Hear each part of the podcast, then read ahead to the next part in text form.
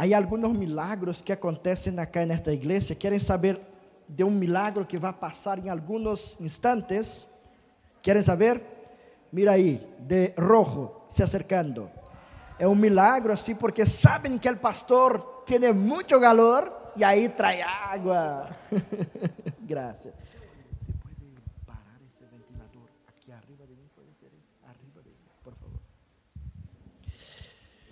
Que bueno, hermanos, juntarnos uma vez mais em la presença do Senhor e seguir aprendendo de Sua palavra.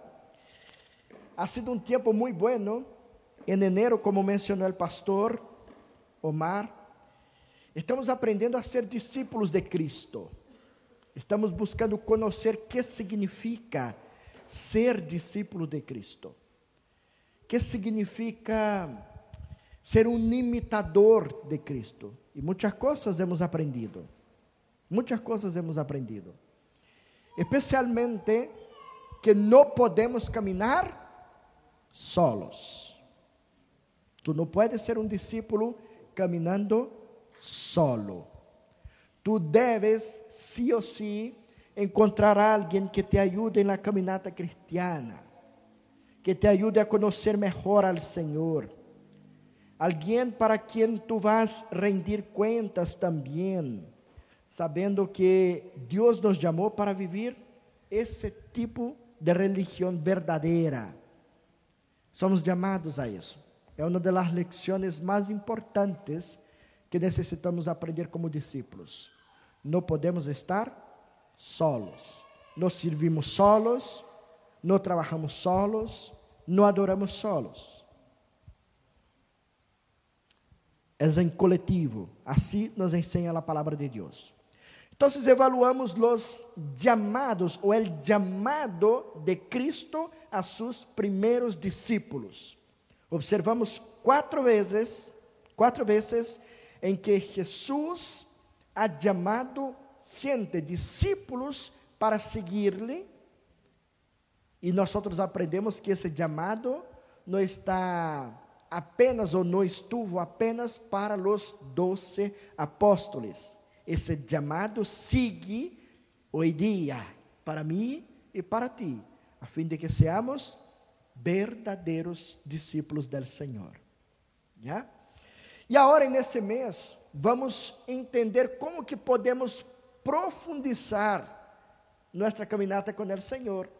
Se nos sentimos chamados por Ele, se entendemos que Ele nos ha chamado para servir-lhe e sermos seus discípulos, agora vamos entender como puedo profundizar minha caminhada com o Senhor.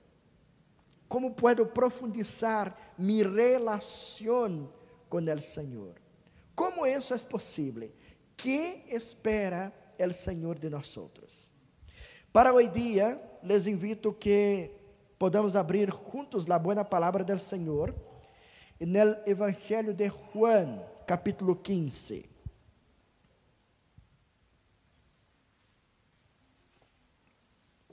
Osvaldo, eu creio que me, me equivoquei em meu pedido, era para poner assim arriba, ventilando sobre mim.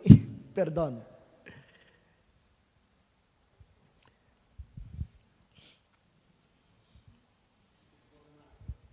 Juan 15. Eu haré a leitura del versículo 1 hasta el versículo 17 e les pido que pongan atenção em la buena palavra de Deus. Eu sou a vid verdadeira e mi Padre é o labrador. Toda rama que em mim não está levando fruto, la quita. E toda rama que está levando fruto, la limpia, para que lleve mais fruto. Já ustedes estão limpios por la palavra que les he hablado. Permanezcan em mim e eu em ustedes. Como a rama não pode levar fruto por si sola, se não permanece em la vida, assim tampouco ustedes, se não permanecem em mim. Eu sou a vida, ustedes las ramas.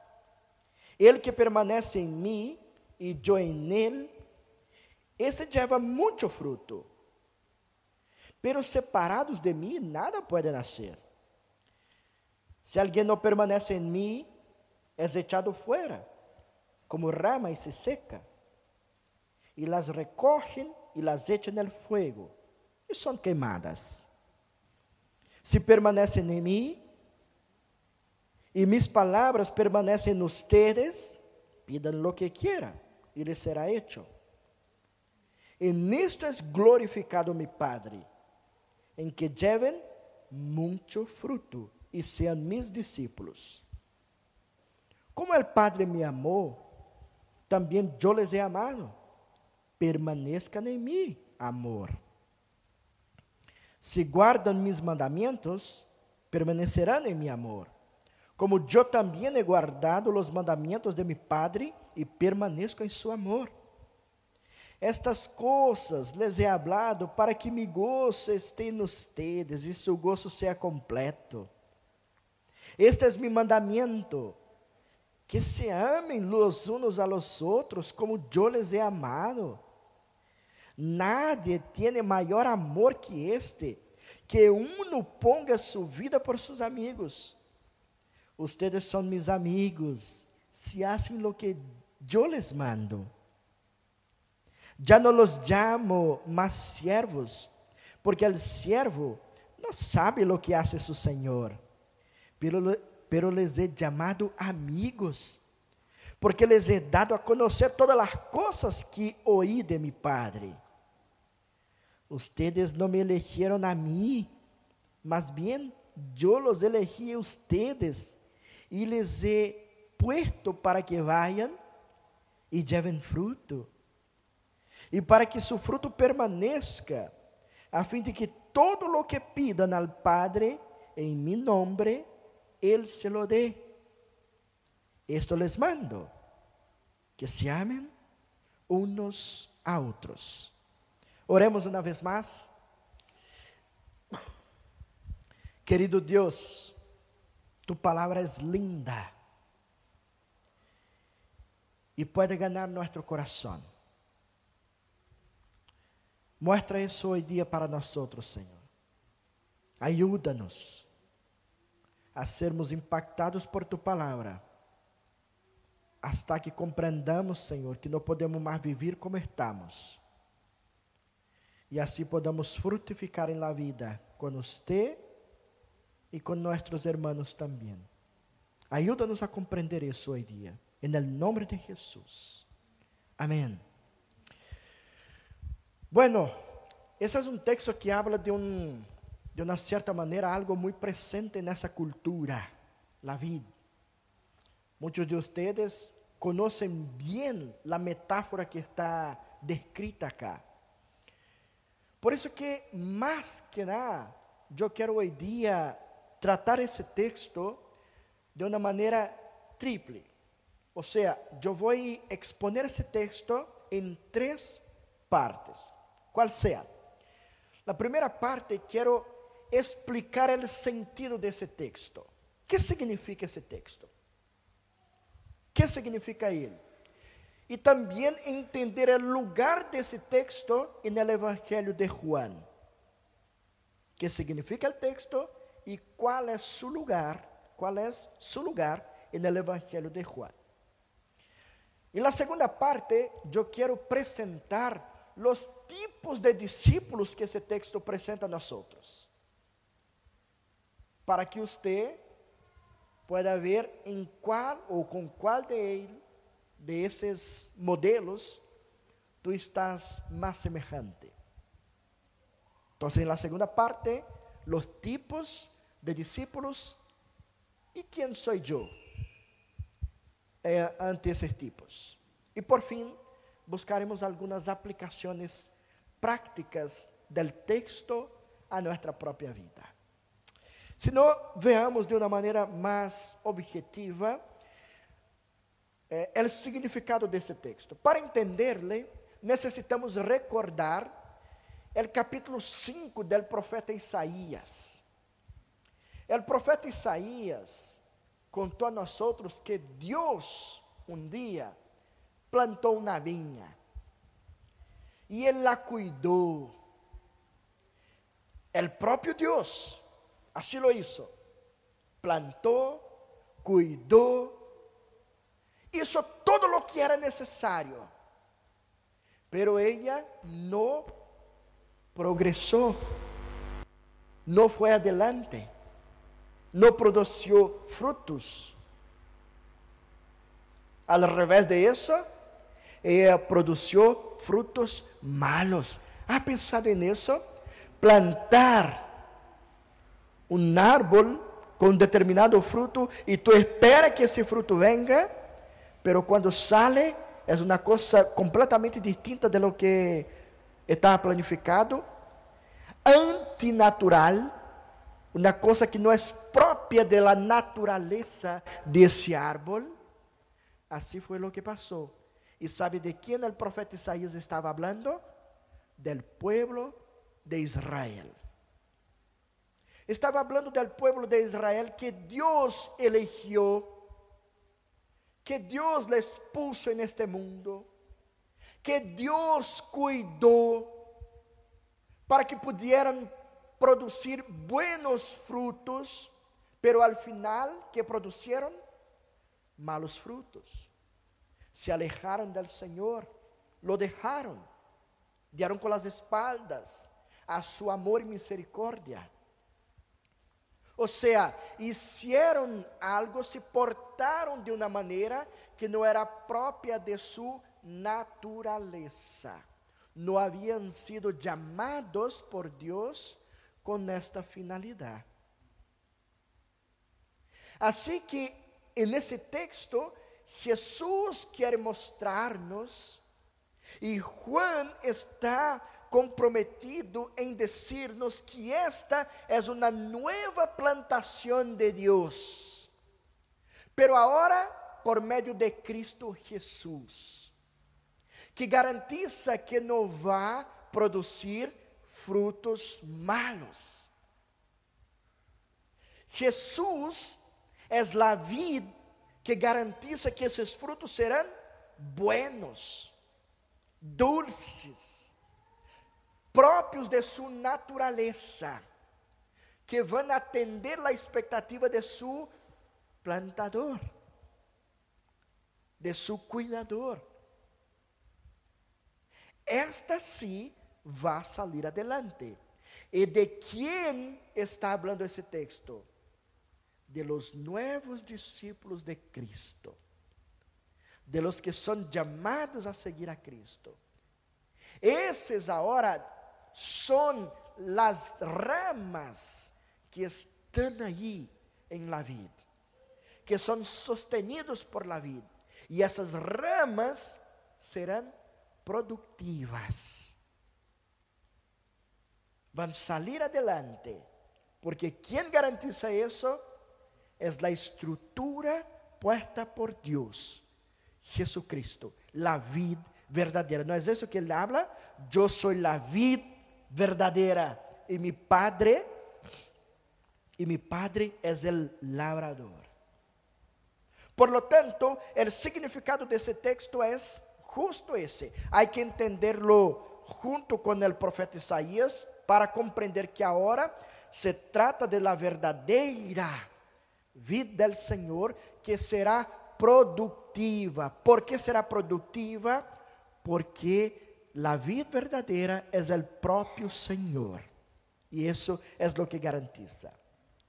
E Juan quer mostrar isso junto com sua teologia, quando quer mostrar-nos que Jesus vive desde a eternidade, é o Hijo eterno de Deus. Por lo tanto, esse projeto existe desde a eternidade. ¿No es lindo pensar que tú eres parte de un proyecto eterno? ¿No es bueno pensar que tú eres parte de algo que no está de la nada en ese mundo, sino que fue pensado, fue creado con inteligencia? Dios pensó en cada rama de esa vida, que está en la vida verdadera. Por lo tanto, esse é o significado do texto. La nueva vid va a frutificar. ¿Por qué? Porque es el Señor quien la sostiene. El Señor es que está ahí para sostener cada rama. Así significa el texto. Ahora, Juan trata también de explicarnos que existen varios tipos de ramas. Varios tipos de ramas. Mira en el versículo 2, todos los tipos están ahí, son cuatro tipos, ¿ya? Entonces, mira el versículo 2. Para identificar la primera rama. Toda rama que en mí está llevando fruto, ¿cierto? ¿Cuál es la primera rama que existe? La que lleva fruto. La rama que tiene fruto, que frutifica. Ese es el primer tipo de rama que existe. El segundo, aún en el versículo 2, eh, la rama que no lleva fruto. ¿Cierto? Entonces la primera es una que lleva fruto, la segunda es una que no lleva fruto. ¿Cierto? Entonces el segundo tipo, rama que frutifica y rama que no frutifica. Entonces el tercero sería toda rama eh, y toda rama que está llevando fruto la limpia. ¿Para qué? Para que lleve más. Entonces, ya hay, ya hay una rama que frutifica, pero, pero el Señor cuida para que ella frutifique más. Entonces, es rama que da más fruto. Rama que frutifica, rama que no frutifica, rama que lleva más frutos. ¿Ya? Ahora en el versículo 5 en el versículo 5 nos da el último tipo de rama, que sería, yo soy la vid y ustedes la, las ramas. El que permanece en mí y yo en él, este lleva mucho fruto. Hay una diferencia. Hay una que lleva fruto, una que no lleva fruto, hay una que lleva más frutos, pero hay una que lleva muchos frutos abundantes. Quatro tipos de ramas existen. Isso tem que ver comigo e com você. Tem que ver com nosso tipo de vida. Como vivimos ah, sendo discípulos de Cristo. Sou frutífero? Não sou frutífero? Produzo, eu he produzido alguns frutos, ou eu sou produtor de muitos frutos. Primeiramente, o que significa frutificar? Isso é importante compreender. Por quê? Normalmente as pessoas entendem esse frutificar como uma espécie de multiplicação. Ou seja, discípulo frutífero é o que leva outras pessoas a Cristo. Es eso también. Pero eso es un resultado. Usted puede producir algo de sí mismo. Es de la naturaleza de la rama producir algo de sí misma. El texto dice que no. Ella solo produce por causa de la vida, donde viene la vitamina, donde viene la fuerza, la fuente de vida. Es de ahí que vienen los frutos. Por lo tanto, multiplicación no es una responsabilidad en primera instancia de uno mismo. La multiplicación es un resultado de la voluntad de Dios. Quien produce o quien trae los frutos es el propio Señor. Entonces ese texto no puede estar, ese texto no puede estar hablando de multiplicación, porque acá nos muestra lo que espera el Señor de sus discípulos. Como resultado, obviamente, se eu dou um bom testemunho, se eu atendo a demanda de um discípulo, obviamente que Deus vai atrair outras pessoas através de minha vida. Pero frutificar é uma palavra muito presente no Evangelho de Juan. Primeiro se recuerdan de como Juan Bautista falou com a gente que se acercava para serem bautizadas. Ele dijo: Mira, ustedes devem produzir o que? Frutos dignos de arrepentimiento. Aí tem que ver com o propósito de Juan em dizer-nos o significado de frutificar. Que é mostrar que se eu sou um discípulo de Cristo, tenho uma nova vida em Cristo e hago, me porto nesse mundo de la maneira como Cristo deseja que eu me porte. Eu amo, eu perdono, eu ajudo, eu suporto, porque essas são coisas próprias de um discípulo. Frutificar é mostrar o sabor que esse fruto tem, porque foi produzido por el Senhor. E fíjate quantas vezes Jesus está insistindo acá em la ideia del amor, de amar unos a los outros. Não solamente com palavras, obviamente, sino que também com la expressão de vida. Por lo tanto, frutificar é ser esse discípulo que Deus preparou desde a eternidade. Que Deus quer que seamos desde a eternidade. Mira o versículo 8, como nos mostra isso de uma maneira clara. En esto es glorificado mi Padre, en que lleven mucho fruto e sejam mis discípulos. Esse é o plano de Deus para sua vida, desde a eternidade que pueda obedecerle, obedecer su palabra, siendo un verdadero discípulo, amando, cuidando, evangelizando, sosteniendo su obra, su reino, participando, siendo activo em sua vida como discípulo. É assim que necessitamos ser. Frutificar. Pero esse texto também traz uma dificuldade tremenda que é necessário aprenderla.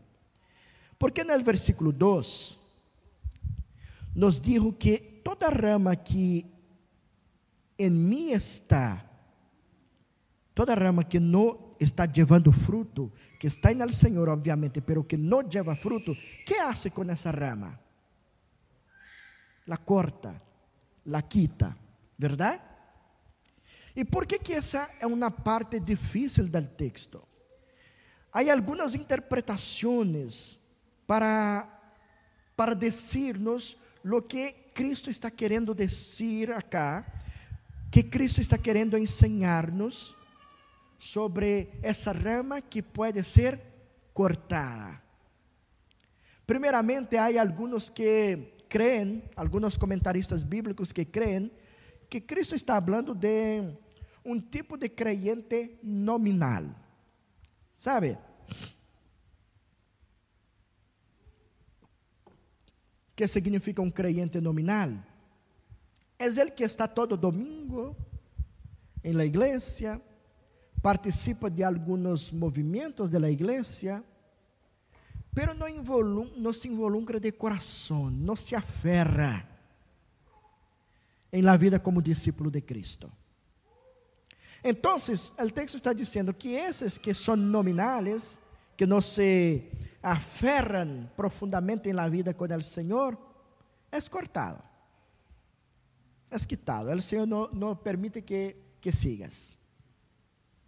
Há uma segunda interpretação que eu la menciono, pero não hace parte de, de lo que confessamos, pero creem que eh, está demonstrando a pérdida de la salvação, ou seja, se tú no eres frutífero, entonces el Señor no te quiere cerca de Él. Tú un día fuiste frutífero, pero ahora como no lo es, el Señor no te quiere más. No confesamos essa, essa doutrina textual, porque sabemos que o Senhor que nos alcança lo hace por completo e se compromete em guiar-nos hasta el final. Assim que esse texto não pode estar falando de isso também. Por isso que eu creio que a terceira opção é a mais sana, porque parte por uma evaluação de lo que significa o término cortar nesse texto ou quitar. E ele é utilizado em outras partes da Bíblia. Esta palavra em grego tem um significado muito mais abrangente de lo que temos acá. Um significado maior de lo que podemos em um primeiro momento encontrar acá. Ele aparece em alguns momentos com a ideia de levantar que é uma coisa muito, muito interessante. Em Mateus capítulo 14, é a mesma palavra que Jesus utiliza quando habla a seus discípulos para sacarem os panes que haviam sido multiplicados, já, em cestos e levantá-los. É a mesma palavra que está acá para cortar. Também encontramos essa palavra quando el Simón, mientras Jesús caminaba hacia la cruz, con la cruz en la espalda, y hubo un momento que él cayó, ¿se recuerda de eso? Y Simón lo ayudó a levantarse. Es la misma palabra que está acá para cortar. Entonces no hace sentido que essa palavra assuma uma ideia de ser algo que será separado definitivamente do Senhor. Esta palavra tem que ver com disciplina. Porque cortar acá é um tipo de cuidado. ¿Sabe por quê? E agora me arriesgo, eh, assumo o risco de, de explicar algo que vocês conhecem mais que eu una rama de la vid que si tú la dejas crecer más, ¿cierto, Sandra? Si tú no la podas, si tú no la cuidas, ¿qué va a pasar con ella? Va a bajarse, ¿cierto? Y si ella baja hasta el polvo, va a producir lleno de polvo. Y si viene la lluvia y pone mucho más polvo ahora con lama sobre ella, vai produzir? Tampouco. Por isso que o cuidador de la vida sabe exatamente o tempo e o modo e a forma de cortarla. Certo?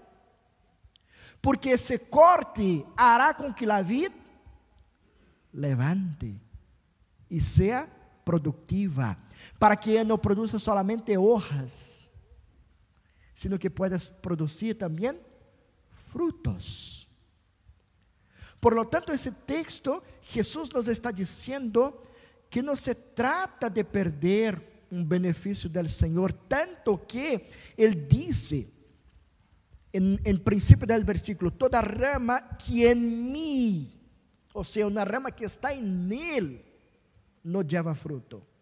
É possível, então, estar en el Senhor e não estar llevando fruto.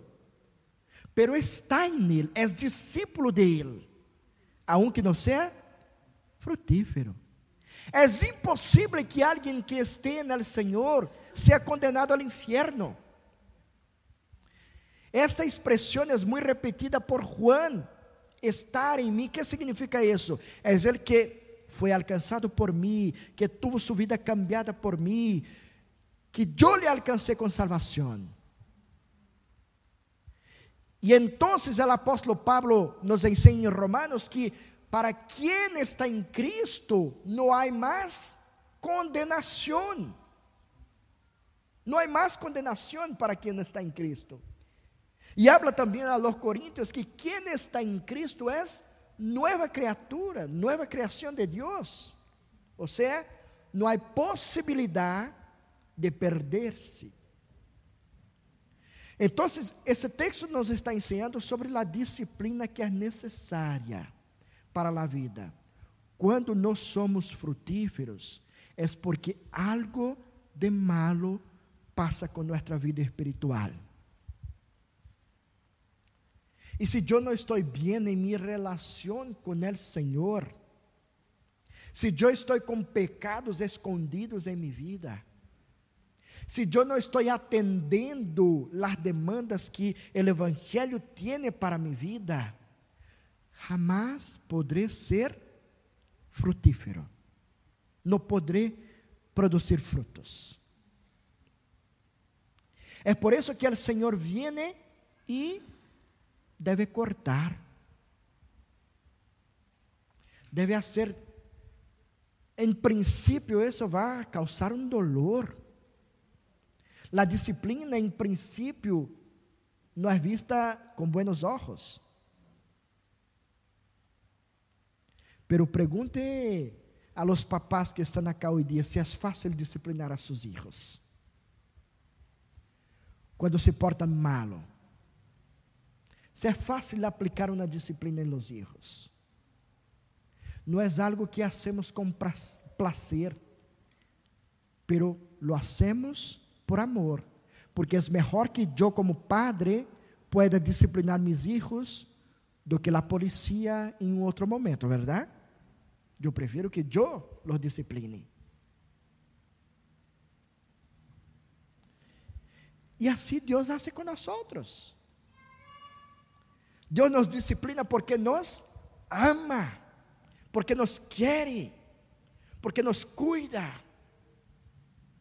E essa disciplina de Deus duele também, porque há que cortar, há que que sacar as partes que não devem estar em nossa vida.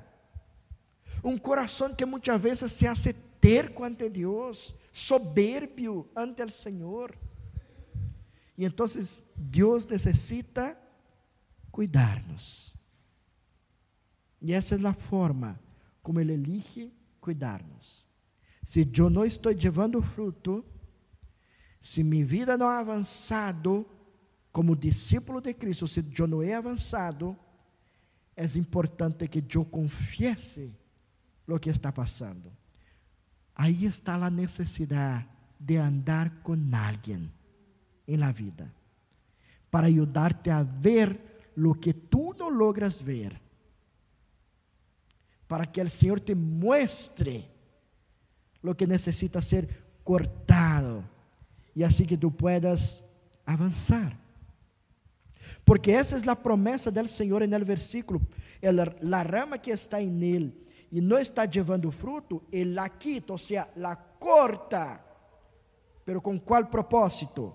Para que ella pueda ser limpiada e então produzir frutos. Há muitas coisas que nós hacemos e podemos esconder de toda a gente de todos.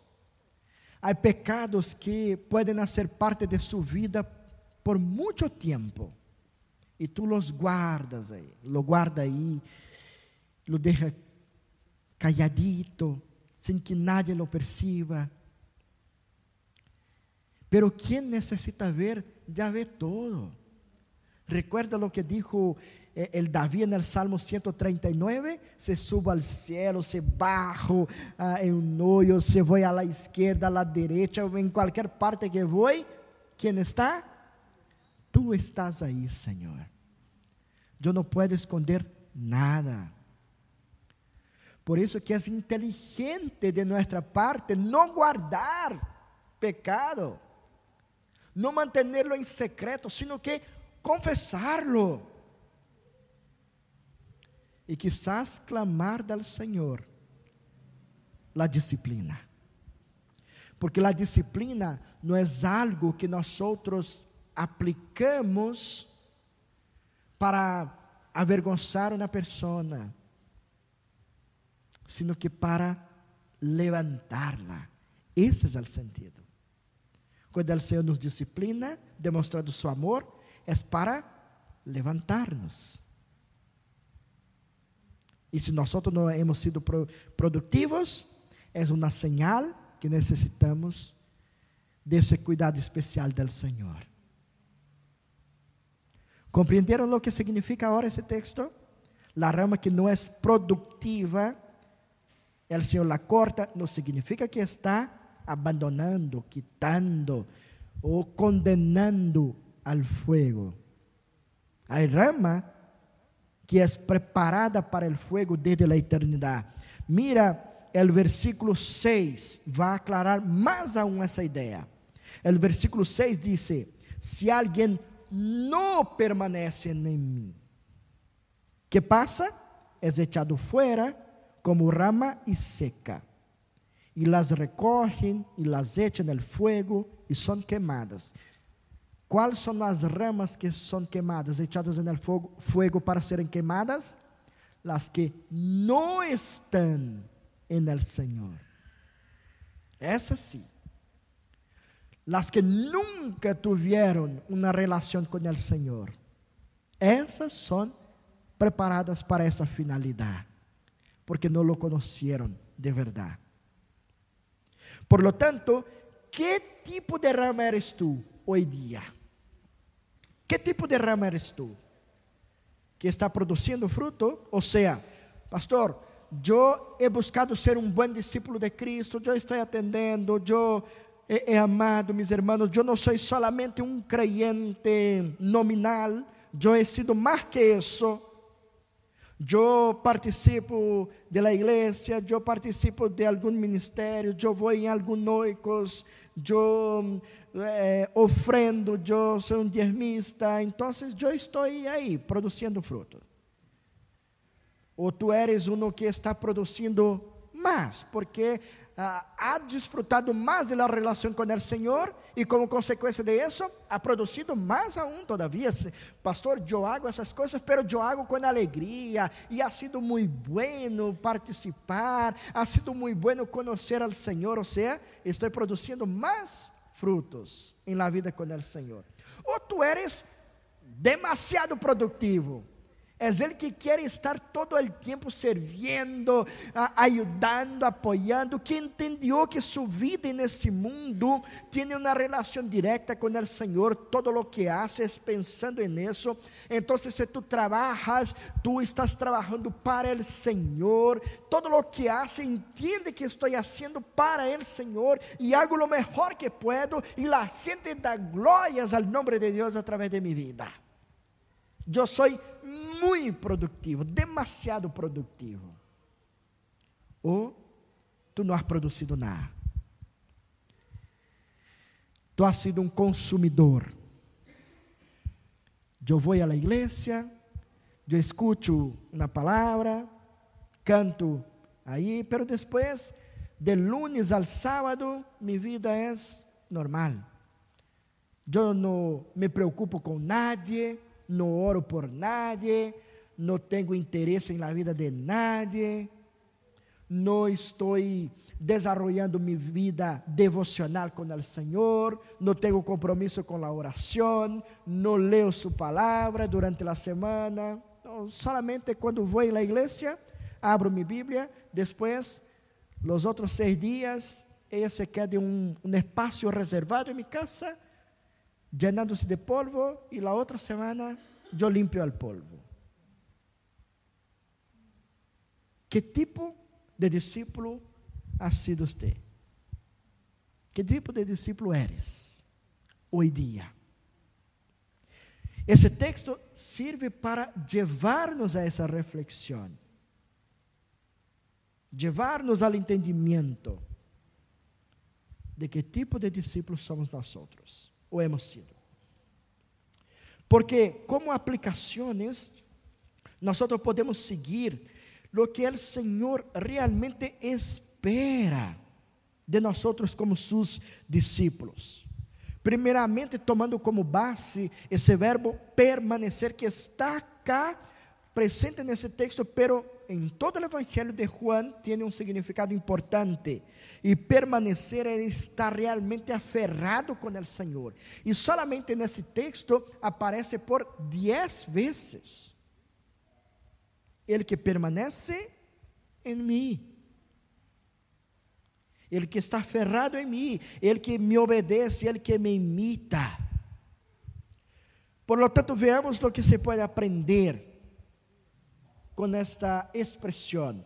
Primeiramente, permanecer em Cristo é um imperativo para um discípulo e não uma opção.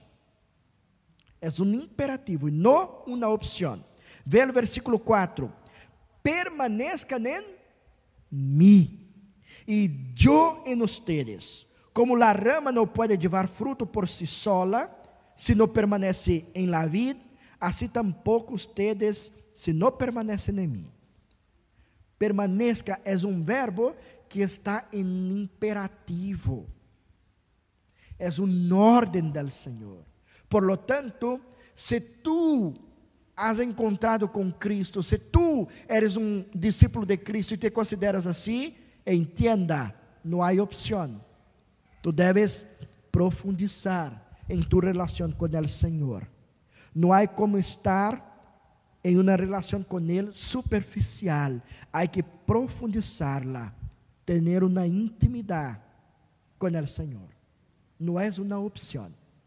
Segundo, permanecer en Cristo es sí también vital para la salvación. Porque como leía el versículo 6 con ustedes, los que no están en el Señor, ¿qué pasa con ellos? No hay esperanza. El futuro, lo que les espera, es el fuego. O sea, permanecer en Cristo es una evidencia de que yo soy salvo, fui alcançado por la gracia y misericordia del Señor. Eu he sido alcançado por su amor eterno. Terceiro, permanecer em Cristo é vital para frutificar. Não somente para mostrar que fui alcançado, sino que também para demonstrar com minha vida que isso é uma realidade de la qual eu estou desfrutando dia tras dia. El versículo 4 y 5 nos traen esa idea. Leí el 4 y ahora el 5. Yo soy la vida, ustedes las ramas. El que permanece en mí y yo en él, ese lleva mucho fruto. Pero separado de mí, nada pueden hacer. Hay que estar en él, aferrado en él, para que puedan ser productivos. Lejos de Él, nada pode ser hecho. Não podemos nada. Em quarto lugar, permanecer em Cristo é uma evidência de que nós agora somos realmente discípulos de Ele. Não fomos solamente salvos, pero salvos com um propósito, qual seja sermos discípulos de Cristo. Vou repetir o versículo 8. En esto es glorificado mi Padre, em que lleven muito fruto e sejam mis discípulos. E sejam mis discípulos. En esto somos conhecidos como discípulos de Cristo, se temos amor unos para com os outros. E acá, adelante no texto, ele vai mostrar isso de uma maneira prática, que através do amor que demonstramos, que praticamos, estamos mostrando que somos realmente discípulos de Cristo Jesús. Em quinto lugar, permanecer em Cristo trae respostas a nossas orações. E isso é fantástico nesse texto. Porque ele repite em alguns momentos. Mira o versículo 7. Se permanecem em mim e mis palavras permanecem em ustedes, pidan lo que quieran e lhes será ¿Has pensado que essa promessa pode ser real em tu vida? A vezes tú has tenido un sueño como que de, um, de alguém que aparece ante você, um gênio, e diz: Mira, haga três pedidos, pida o que quiera e eu te darei. E aí você pensa: hum, agora, agora é o momento de aproveitar. E esse texto realmente está dizendo isso. Se tu eres discípulo de Cristo, pode pedir o que quiera. Pero o discípulo que permanece nele, que vai desejar del Senhor? O discípulo que permanece em Cristo vai pedir algo que não tem que ver com a natureza do Senhor? Vai pedir algo que não está em acordo com a vontade do Senhor? Ele que é discípulo de Cristo vai pedir realmente algo simplesmente para satisfazer seu próprio coração enganoso? Vai pedir algo simplesmente para mostrar-se Seguro que não. Se tu permaneces em Cristo, que vas pedir? Amor, Senhor, não estou, não estou alcançando a amar esse irmão, então ajuda-me. E qual é a promessa do Senhor?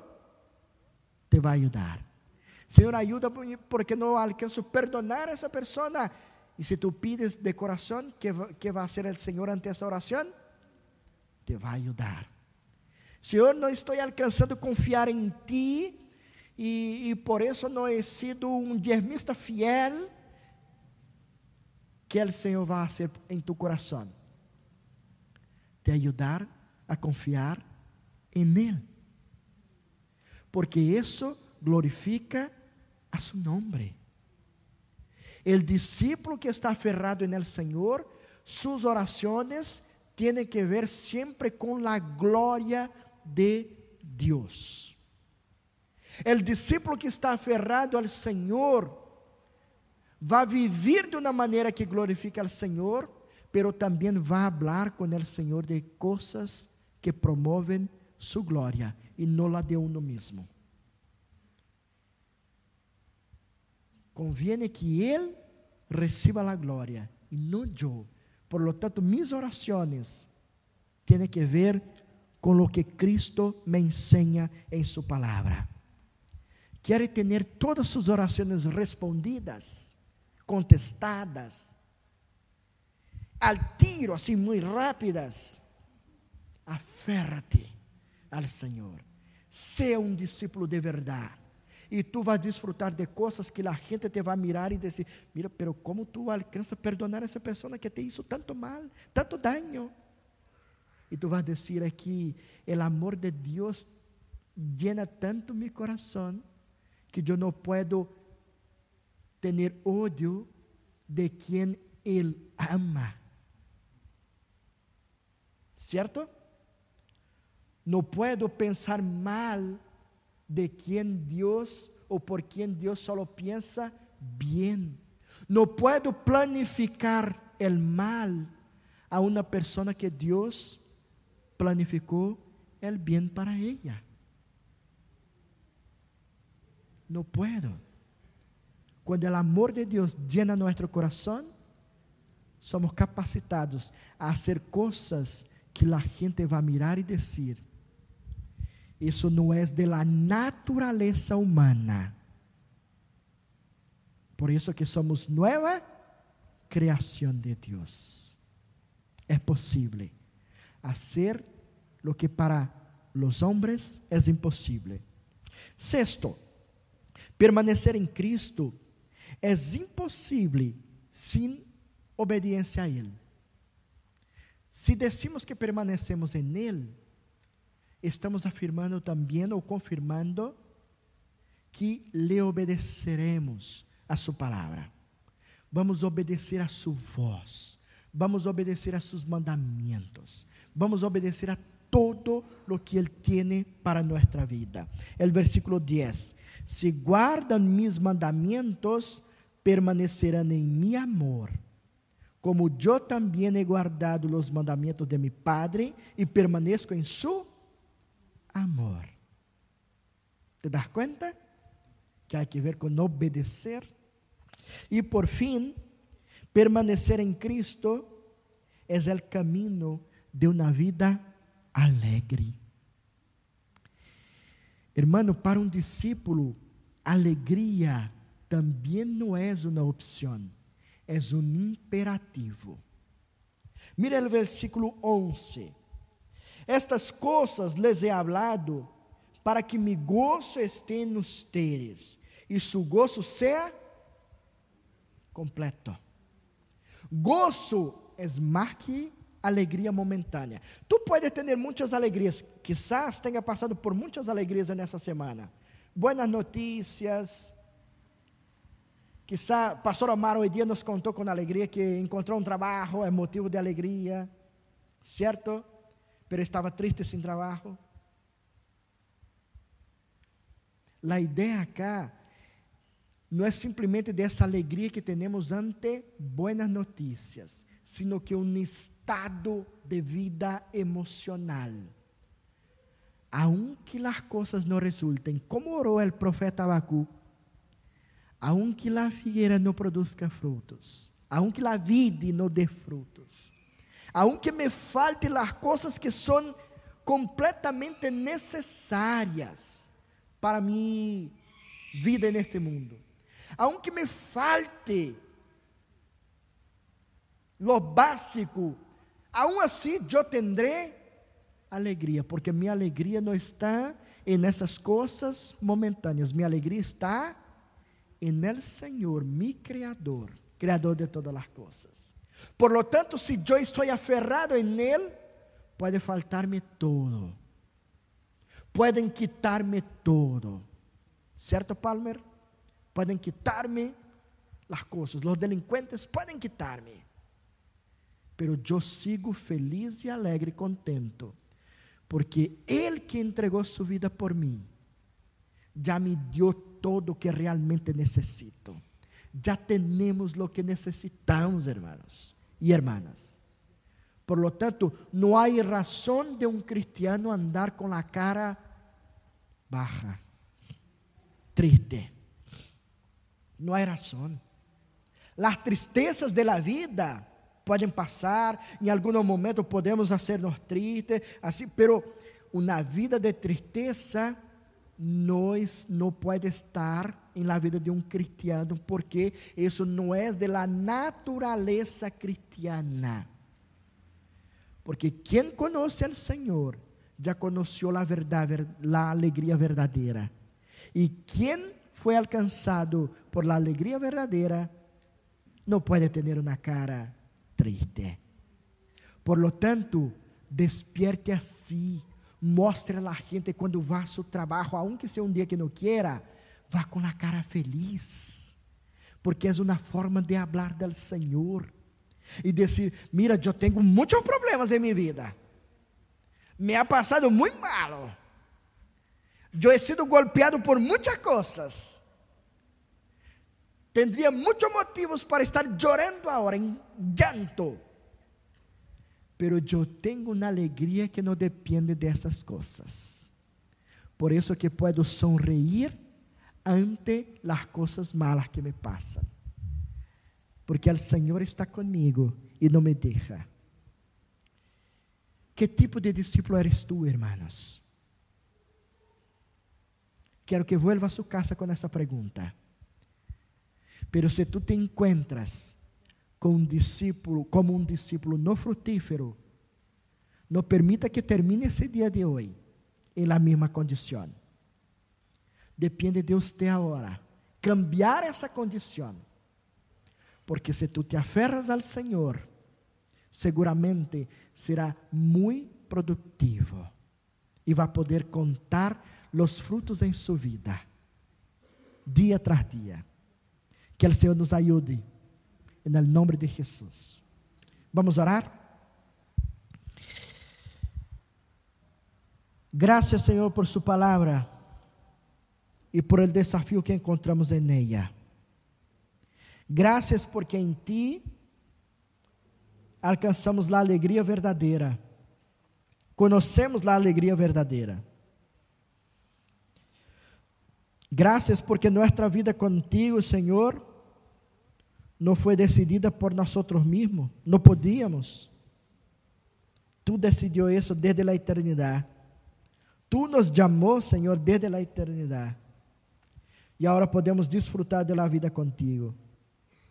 Te dou graças, Senhor, por estar junto a esses hermanos e hermanas tão queridos em Sua presença e podermos recordar juntos, Senhor, essa verdade.